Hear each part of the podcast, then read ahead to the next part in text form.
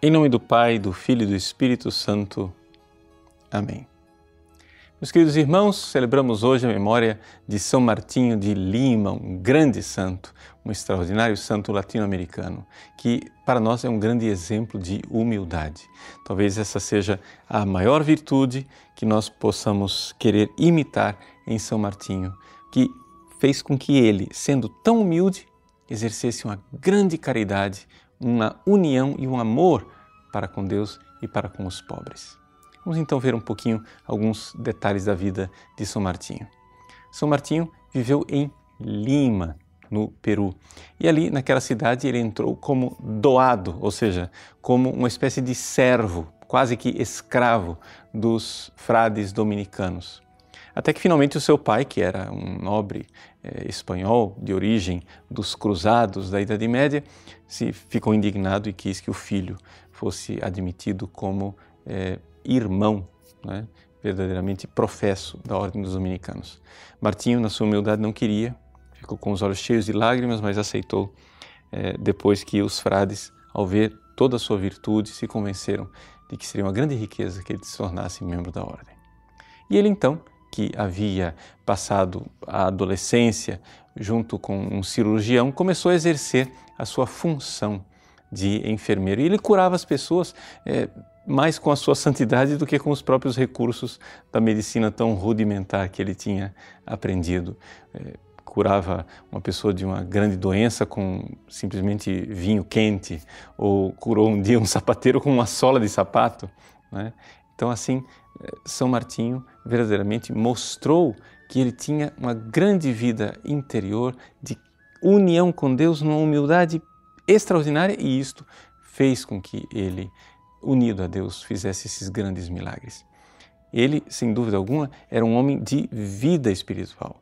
Vivia eh, na capela rezando, tinha mais de seis ou oito horas de oração por dia, mas isso não impedia que ele exercesse a caridade para com os pobres. E Deus o ajudava, porque é, ele conseguia realmente realizar prodígios, até com a bilocação, estava em dois lugares ao mesmo tempo. É, muitas vezes ele conseguia se deslocar de um lugar para o outro voando. E, evidente, também é, ali nós vemos a graça de Deus que opera através dos pequeninos e dos humildes.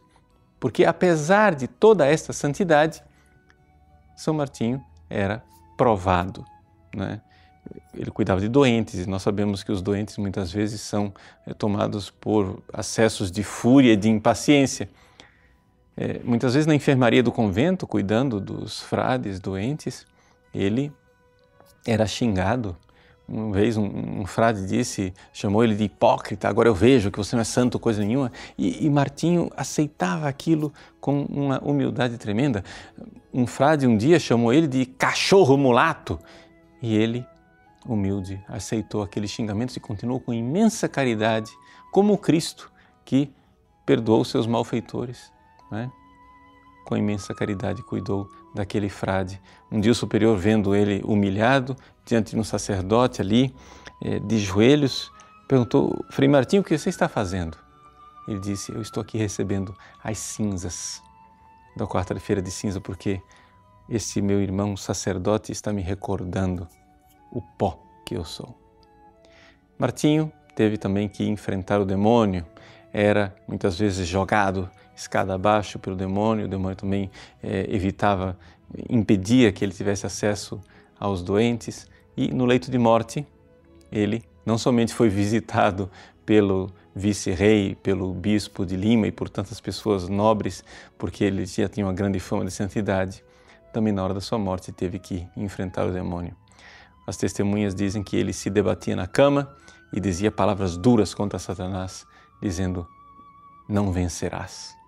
E aos 60 anos de idade, São Martinho então entrega a sua belíssima alma a Deus e de lá do céu intercede por nós, por nós todos latino-americanos, para mostrar que desta raça mestiça e mulata nascem não cães, mas verdadeiros santos para na humildade amar ao Cristo, nos pobres e nos enfermos.